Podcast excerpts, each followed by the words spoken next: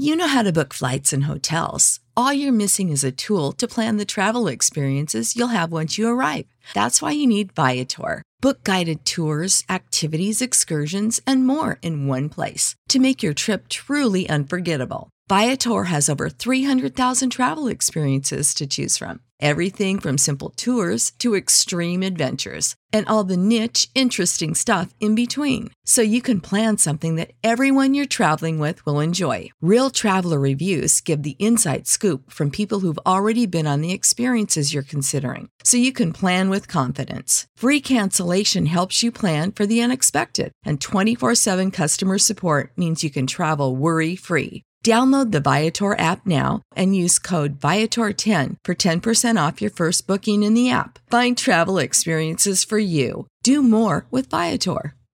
What's the easiest choice you can make? Window instead of middle seat? Picking a vendor who sends a great gift basket? Outsourcing business tasks you hate? What about selling with Shopify?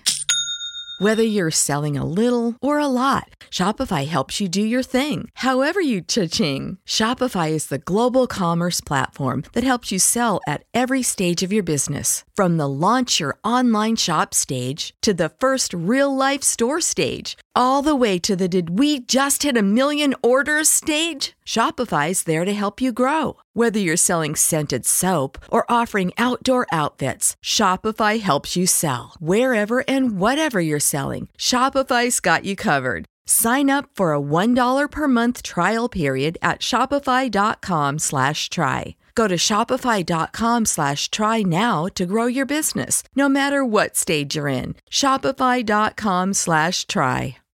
La Cámara de Diputados y de Senadores acaba de ganar nuevos partícipes de otros partidos distintos al partido en el poder, lo cual va a rebalancear un poco el poder, haciendo que se reparta entre los tres. La inversión fija y el consumo en México sorpresivamente aumentan en los últimos meses, lo cual es bueno para la economía. A la bolsa parece que le gustó el resultado de las elecciones porque casi llega a máximos históricos y México se convierte en un país de empresas unicornio. Y Bitcoin por primera vez en la historia está siendo aceptado como una moneda de curso legal en un país. Todo esto y más aquí en las noticias financieras. Hola a todos, bienvenidos a las noticias financieras. El día de hoy vamos a estar discutiendo acerca de los resultados de las elecciones, el cual también fue la razón por la cual no subimos video en los últimos dos días, porque prácticamente todo estaba girando alrededor de las elecciones y no había tantas noticias que dar.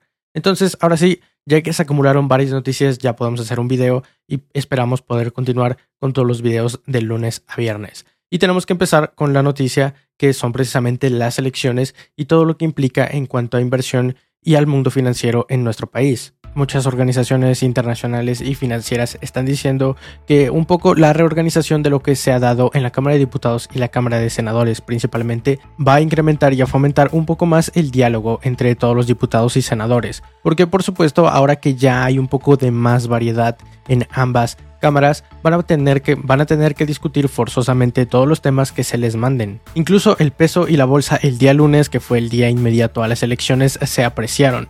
La bolsa de valores casi llegó a máximos históricos y el peso pasó de los 19,96 a los 19,86, apreciándose un 0.66%. Cuando hablamos del peso, por supuesto, siempre lo comparamos con respecto al dólar. Pero dejando de lado la bolsa y el peso, ahorita vamos a hablar un poco más de eso. Todo lo que impulsó todo esto en concreto es que Morena acaba de perder la mayoría calificada, lo cual significa que no tan fácilmente van a poder pasar cualquier ley que se le ocurra a nuestro presidente. Y algunos expertos y analistas apuntan a que algunas leyes controversiales que de alguna manera u otra estaban impidiendo la inversión extranjera en nuestro país, como la ley eléctrica, la ley del outsourcing o tal vez la ley de hidrocarburos, podrían ser un tanto más difíciles de pasar en este entorno político. Y ese es precisamente el escenario ideal para que todas las políticas económicas que afecten a nuestro país realmente se estén dialogando y no sean únicamente decididas por una sola persona y que lo que dicte una sola persona se termine haciendo. Porque si esa persona está mal o si no está viendo todos los puntos de un gran panorama, las otras personas se lo pueden hacer saber. Y precisamente por eso es que existen los tres poderes. Y si dos de los tres poderes se encuentran en manos de una sola persona, por supuesto que ahí no se encuentra un buen diálogo y no hay una buena democracia. Así que ahora que ya hay más diputados y senadores de un partido distinto al partido en el poder o al partido del presidente, esperamos que se fomente un poco más el diálogo y que se discutan realmente si una ley es buena o no para el país. Pero no son todas las buenas noticias porque aparte de un buen diálogo y de una buena discusión acerca de las leyes en México, que ahora sí se va a estar dando, tenemos que la inversión fija bruta en el último mes ha incrementado. En concreto, hablamos de que en marzo se ha incrementado un 2.3%, y si vemos esto de manera anualizada, este habría incrementado en un 1.7%. Y de acuerdo con este índice que hace el INEGI, se posicionó en los 95.34 unidades, en el mejor nivel que se ha tenido desde febrero del 2020. Aunque tampoco podemos andar tanto a por qué ha incrementado en el mes de marzo la inversión fija bruta en México, porque realmente son muy pocos datos y tenemos que ver el panorama completo. Pero muchos expertos en el medio afirman que todo esto es gracias a la recuperación económica mexicana que se está dando a partir de Estados Unidos y de las grandes exportaciones que estamos haciendo hacia ellos. Pero como bien lo decíamos, no podemos decir que se está incrementando la inversión así nada más porque de hecho si comparamos este trimestre que terminó en marzo del año 2021 con el del año 2020, este registró una caída del 4.9%. Entonces, siempre que tengamos un contexto y que podamos compararlo con años anteriores, vamos a poder realmente ver si se está dando un incremento o un decremento en la inversión. Pero ahora vámonos con el consumo, porque por supuesto uno de los grandes alimentadores de la economía es que las personas estén comprando los productos y servicios que esta misma ofrece. Así que parece que eh, también en estos últimos meses y en el último trimestre se ha incrementado un poco el consumo a nivel nacional. Y precisamente en el mes de marzo es que se está viendo un pequeño incremento en el consumo mexicano. Y por supuesto todo esto se da gracias a la relajación de algunas medidas de la pandemia que pues dejaron de tomarse alrededor del país. Como podríamos decirlo del aumento de aforo en ciertos comercios, en centros comerciales, en cines, etcétera, lugares que las personas frecuentan donde suele haber bastante gente, o también la ampliación de horarios tanto en restaurantes, en centros comerciales, etc. Y el índice de nombre larguísimo que se llama Índice Mensual del Consumo Privado del Mercado Interior o el, o el IMCPMI que también hace el INEGI, acaba de subir en un 2.8% en este tercer mes de marzo que ha tenido un máximo después de 8 meses. O sea, básicamente después de que también se relajaron un poco las medidas en septiembre del año 2020. Aunque al igual que la inversión fija bruta, si hacemos la comparación anual del trimestre que terminó en marzo con respecto al del año 2020,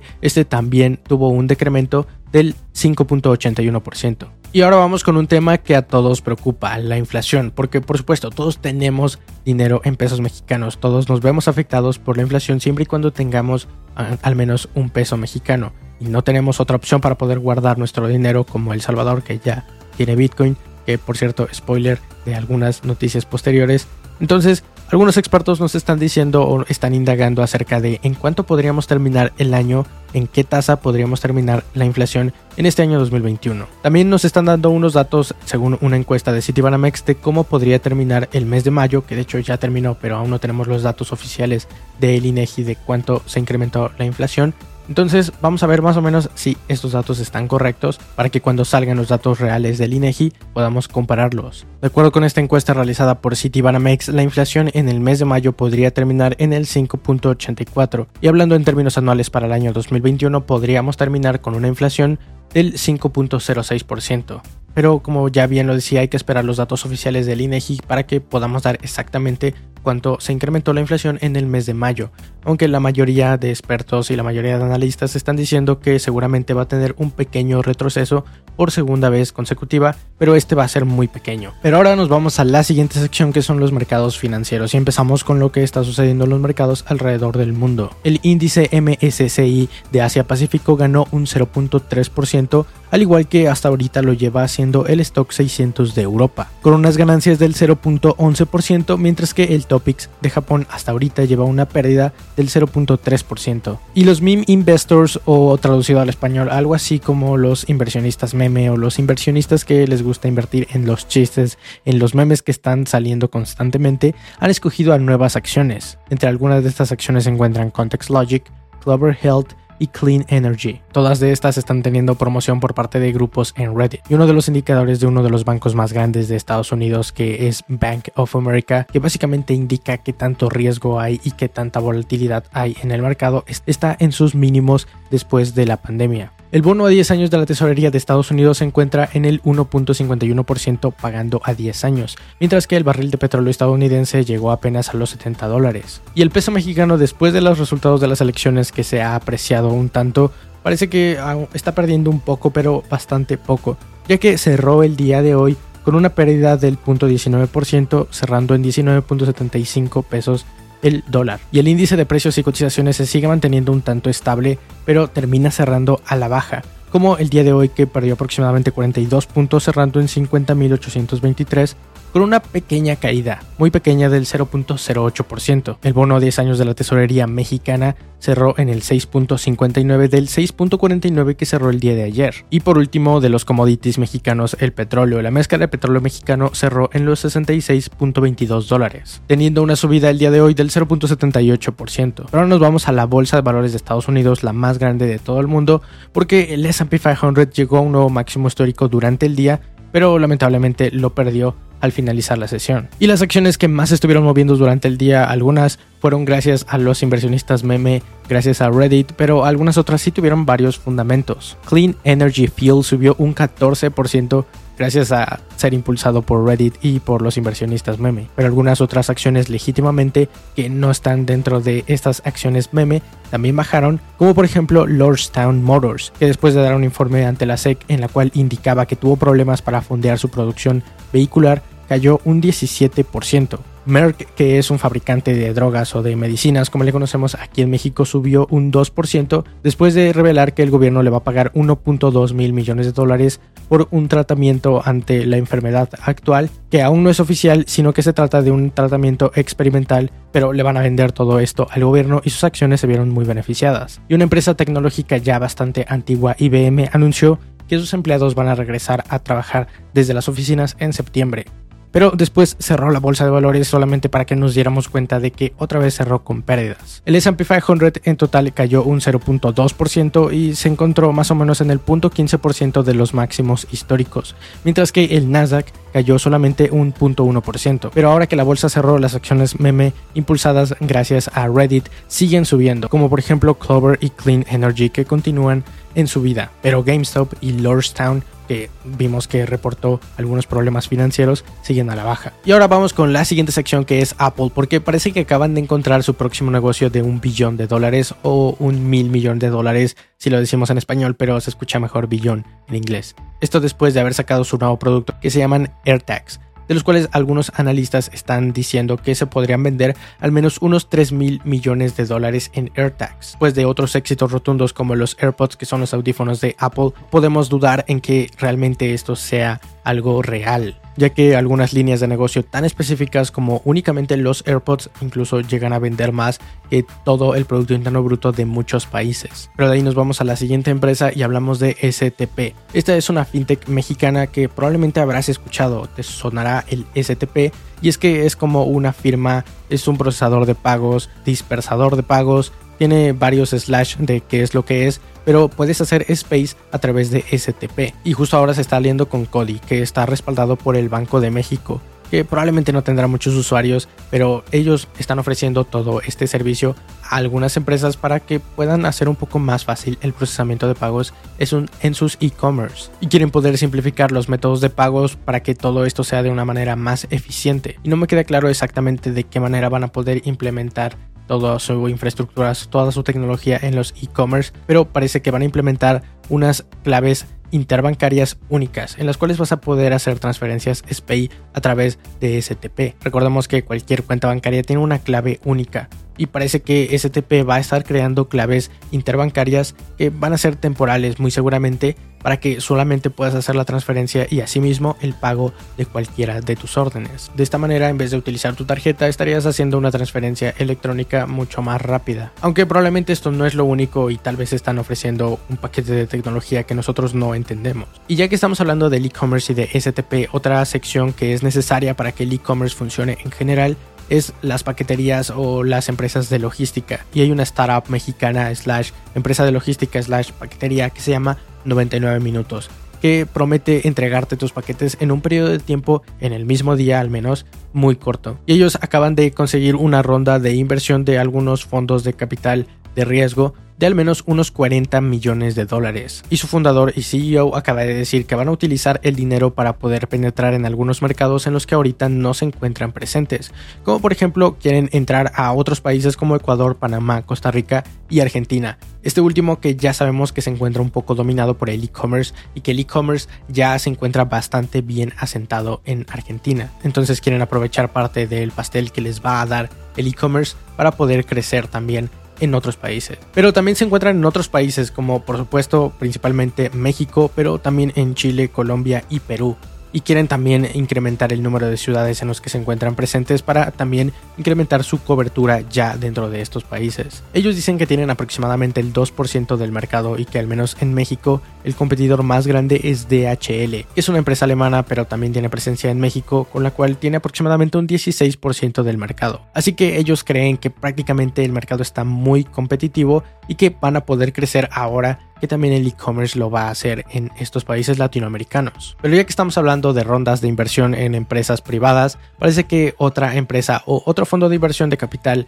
privado que tiene dinero de sobra para invertir en cualquier empresa que al menos se mueva, y hablamos de SoftBank, también acaba de hacer una inversión bastante fuerte en GBM. Y a diferencia de 99 minutos que consiguió 40 millones de dólares, GBM acaba de conseguir unos 150 millones de dólares la cual le estaría dando una evaluación al fin de al menos mil millones de dólares, la cual también la estaría convirtiendo en un unicornio, lo cual estaría haciendo que ya contemos con tres unicornios en México, uniéndose a Kavak, a Bitso y ahora también GBM. En este año 2020 se ha dado una fiebre por invertir en la bolsa mexicana y en los activos digitales, y GBM era prácticamente la única aplicación fácil de descargar con al menos una interfaz decente que funcionaba y que cualquier usuario mexicano podría descargar desde nuestro territorio sin tener que hacer ningún trámite burocrático bastante largo. Y ahora que esto no ha hecho más que empezar, seguramente todavía tienen espacio para crecer aún más y seguramente en los próximos años van a seguir incrementando su número de clientes, su número de órdenes y esto SoftBank lo sabe, por eso es que han invertido tanto dinero en la empresa. Y GBM no es una startup definitivamente, tiene muchísimo tiempo en el mercado y su CEO el CEO de GBM está diciendo que se quieren convertir un poco más en una fintech y dejar de ser una financiera. Y de hecho quieren convertirse en algo así como un Robin Hood de Estados Unidos, pero en México, porque también quieren implementar la compra-venta de activos digitales como las criptomonedas, convirtiéndose así en algo así como un marketplace de activos digitales. Y seguramente le va a estar haciendo competencia a Bitso, que también se dedica a algo parecido. Pero como ya bien lo decía, esto no ha hecho más que empezar y GBM seguramente se va a seguir expandiendo muchísimo. Pero ya que estamos hablando de fintechs, ahora nos vamos con la siguiente empresa que también es una fintech en Latinoamérica con una sede en Nueva York. Estamos hablando de Kushki, que es una plataforma de pagos digitales en línea, es prácticamente una fintech común y corriente, pero también acaba de conseguir financiamiento. Cular, ellos acaban de conseguir 86 millones de dólares, lo cual le está dando una evaluación aproximada de unos 600 mil millones, lo cual está dando aproximadamente una evaluación de 600 millones de dólares. Entonces también se encuentran cerca de convertirse en un unicornio, aunque no tienen sede en México, no son mexicanos, no es una fintech mexicana, entonces esto no va a agregar un cuarto unicornio a México. Pero ahora nos vamos a la siguiente sección que son las noticias internacionales y vámonos con las noticias que sucedieron en Perú. Y es que al parecer el candidato de izquierda Pedro Castillo se encuentra con una pequeña, una muy ligera mayoría. Aproximadamente ganó el 50.2% contra el 49.8% de su oposición de nombre Keiko Fujimori. Eh, y todo esto está causando un revuelo porque seguramente van a querer que se recuenten todos los votos y en el recuento de votos muy seguramente también va a haber una diferencia muy muy pequeña y donde ya prácticamente cualquier segmento de la población estaría decidiendo si realmente uno queda presidente o no. Y parece que Perú todavía no tiene un presidente electo porque las contiendas continúan. Y Bitcoin por primera vez en toda su historia acaba de ser aprobada en El Salvador como una moneda de curso legal. Esto después de que la Asamblea Legislativa o algo así como el Congreso de ese país del Salvador acaba de aprobar a Bitcoin como una moneda de curso legal tal cual como se escucha, lo cual significa que se van a poder hacer pagos de persona a persona con Bitcoin y que va a ser una moneda, porque por supuesto en otros países existe todavía la incertidumbre de si es una moneda, es un activo, es algún commodity, etc. Entonces siempre que compras y vendes Bitcoin tienes que pagar o que diferir impuestos lo cual significa muchísimos trámites y también hace que pues, las personas no quieran pagar en Bitcoin porque por supuesto para qué quieres recibir Bitcoin si cuando lo vendas vas a tener que pagar un impuesto y no se sabe si es cambiario o si es apreciación, etc. Entonces el hecho de que un país esté haciendo algo así como un experimento para ver cómo funciona todo esto y cómo sería tener una moneda o una criptomoneda que sería legal, que sería de curso legal y que el país no tendría ninguna jurisdicción sobre ella porque por supuesto no pueden controlar cuántas monedas hay o cuántas monedas no hay. Entonces vamos a ver cómo funciona todo esto, cómo evoluciona y qué es lo que implica todo esto para El Salvador y también para el mundo y el mercado de las criptomonedas. Pero bien, esas son todas las noticias que tienes que saber hasta el día de hoy que sucedieron el día miércoles 9 de junio. Recuerda suscribirte para estar informado de todas las noticias y eso es todo por el día de hoy. Mi nombre es Alejandro y espero que tengas una excelente inversión. Bye. Hola, yo soy Alejandro y este es mi gato. Se llama Getulio. Como puedes ver, a Getulio le encanta comer. Así que ayúdame a alimentarlo. Suscríbete a este canal. No lo hagas por mí, hazlo por Getulio. Me estoy quedando sin dinero. ¿Quieres regalar más que flores este Día de las Madres? The Home Depot te da una idea. Pasa más tiempo con mamá plantando flores coloridas, con macetas y tierra de primera calidad para realzar su jardín. Así sentirá que es su día todos los días. Llévate tierra para macetas Bigoro por solo $8.97 y crece plantas fuertes y saludables dentro y fuera de casa. Recoge en tienda y sigue cultivando más momentos con mamá en The Home Depot. Haces más, logras más. Más detalles en homedepot.com diagonal delivery.